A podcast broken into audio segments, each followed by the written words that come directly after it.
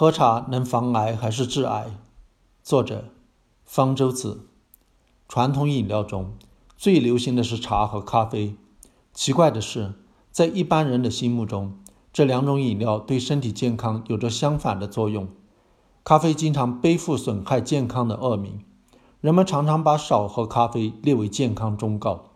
咖啡一度还被国际癌症研究机构列为可能的致癌物，不久前才被平反。近年来，有关咖啡的保健作用的研究才逐渐多了起来。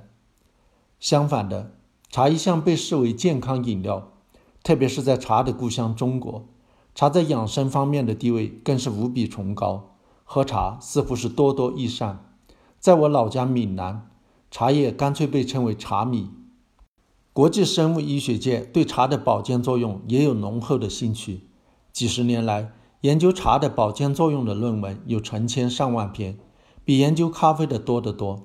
这些研究主要是想弄清楚喝茶是否能够预防癌症、心血管疾病、糖尿病等慢性病。其中研究的最多的是喝茶与癌症的关系。生物医学研究发现，茶似乎的确含有多种有益健康的成分，主要是一些多酚类物质。最重要的是一类叫做儿茶酚的抗氧化剂。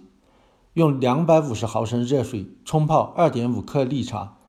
能浸出六百二十到八百八十毫克水溶性物质，其中大约百分之三十到百分之四十是儿茶酚。不同种类的茶因为制作工艺不同，儿茶酚的含量也不同。绿茶氧化程度很低，避免了儿茶酚遭到氧化受破坏。儿茶酚的含量最高。红茶里的儿茶酚含量较低，因为被氧化成了更复杂的多酚类物质，例如。茶红素和茶黄素，但是后二者也是抗氧化剂。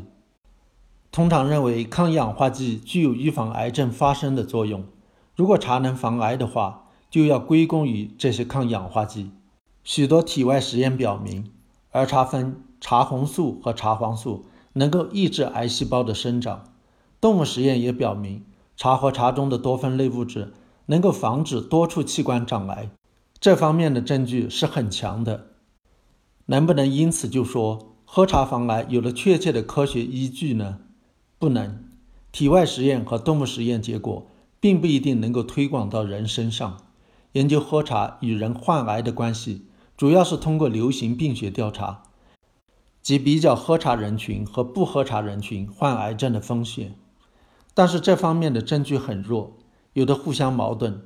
有些研究发现，喝茶能够降低患乳腺癌、前列腺癌、结肠癌、卵巢癌和肺癌的风险，不过降低的不多。但是也有些研究发现，喝茶并不能降低患癌症风险。我们以前介绍过，这类流行病学调查往往是很粗糙的，难以得出结论。比流行病学调查更进一步的是人体临床试验。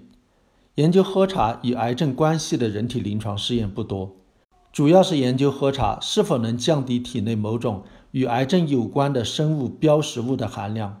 比如，有一种生物标识物叫做八杠羟基脱氧鸟苷，它是 DNA 受氧化损伤后产生的。如果尿液里八杠羟基脱氧鸟苷含量比较高，就预示着癌症风险比较高。在一个临床试验中。一百二十四名因为患有乙型肝炎和接触黄曲霉素，因而具有肝癌高风险的实验对象被分成三组，其中两组每天分别口服五百毫克和一千毫克利茶多酚类物质，另一组口服安慰剂作为对照。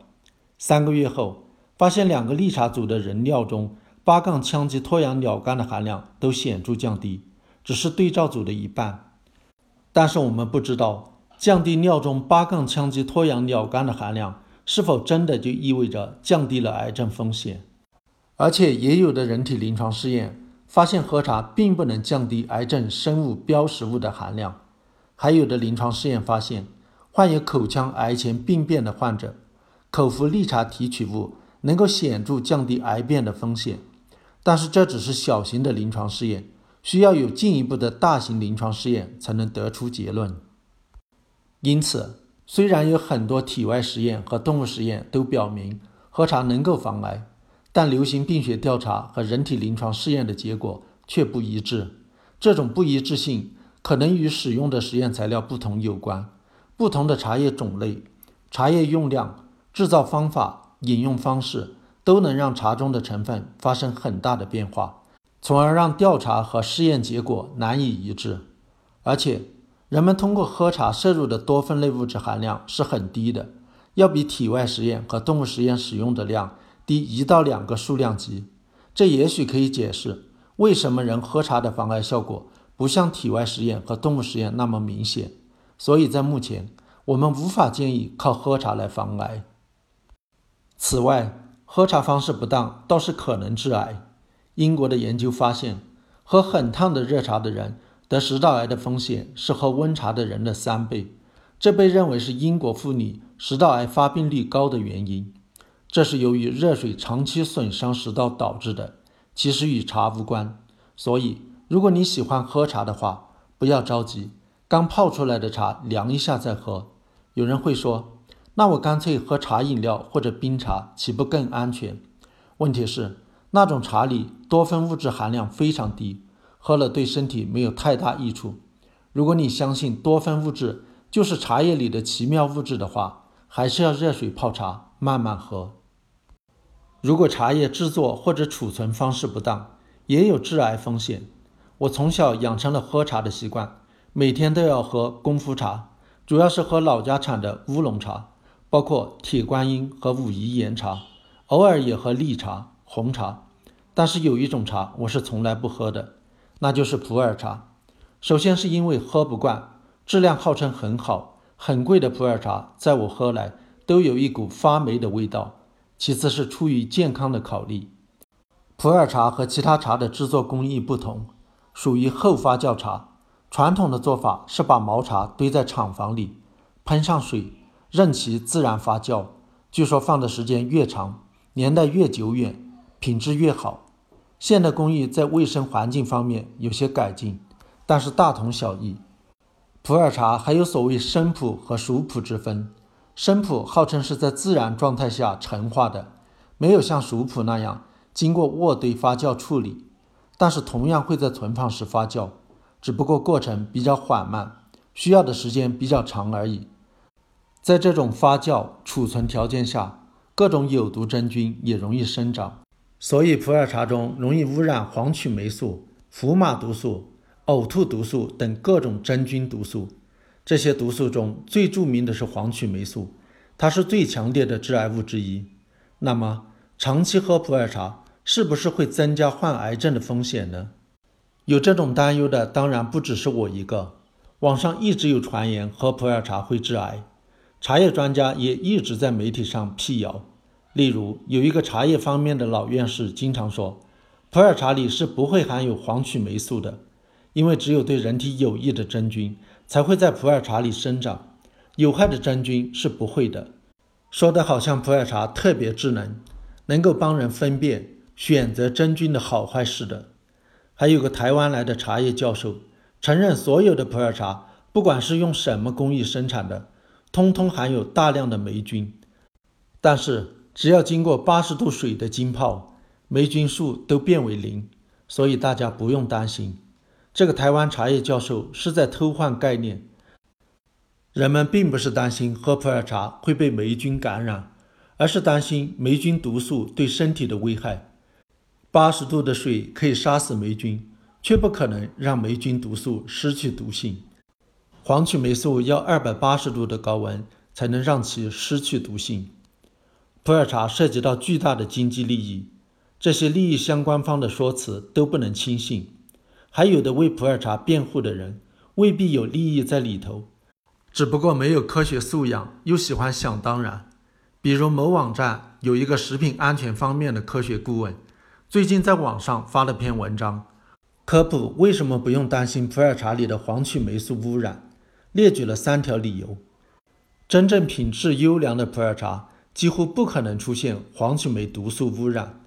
普洱茶每次用量很少，大约只有五到十克，黄曲霉毒素不溶于水，因此在泡茶的时候，毒素不会全都进入茶汤，而大家喝茶的时候也不会把茶叶吃进去。这些理由貌似有理，其实都经不起推敲。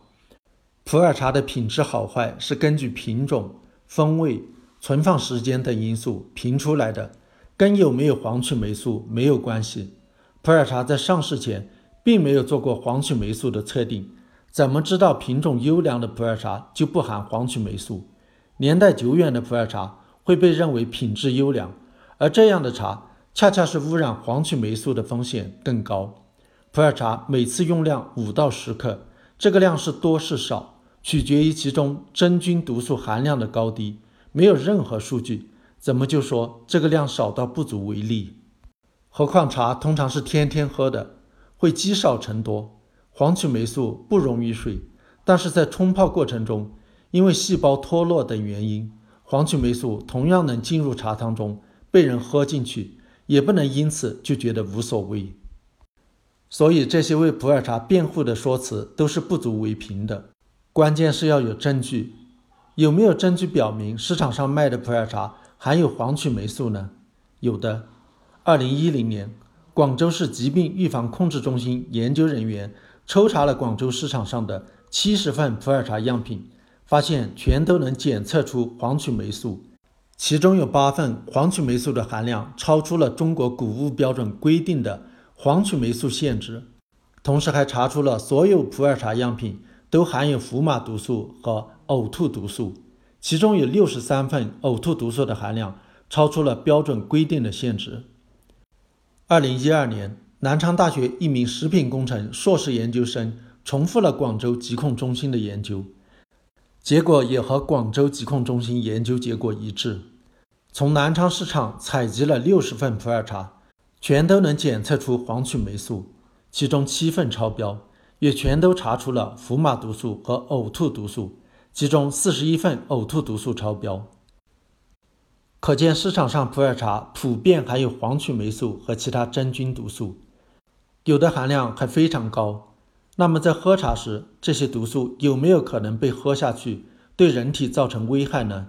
能。二零一二年，安徽省马鞍山市中心医院肾内科报道了一个病例。一名患者每天喝十克普洱茶，喝了一个多月后，发现黄曲霉素中毒，导致急性肝损害。这名患者喝的普洱茶中黄曲霉素的含量超过了每千克三十微克，每天才喝十克普洱茶，属于那位科学顾问所谓用量很少的范围，也不是把茶叶吃进去的，摄入的黄曲霉素的量都已高到了急性中毒。何况是低量摄入导致的慢性损害，仅这个病例就足以说明，即使每天只用十克的普洱茶，即使黄曲霉素不溶于水，普洱茶中的黄曲霉素同样能够进入人体造成伤害。急性的伤害容易发现，慢性的伤害，例如致癌，就是无形的了，不容易发现。因为不容易发现，就想当然的叫大家不要担心，这样的所谓健康科普。是害人的伪科普。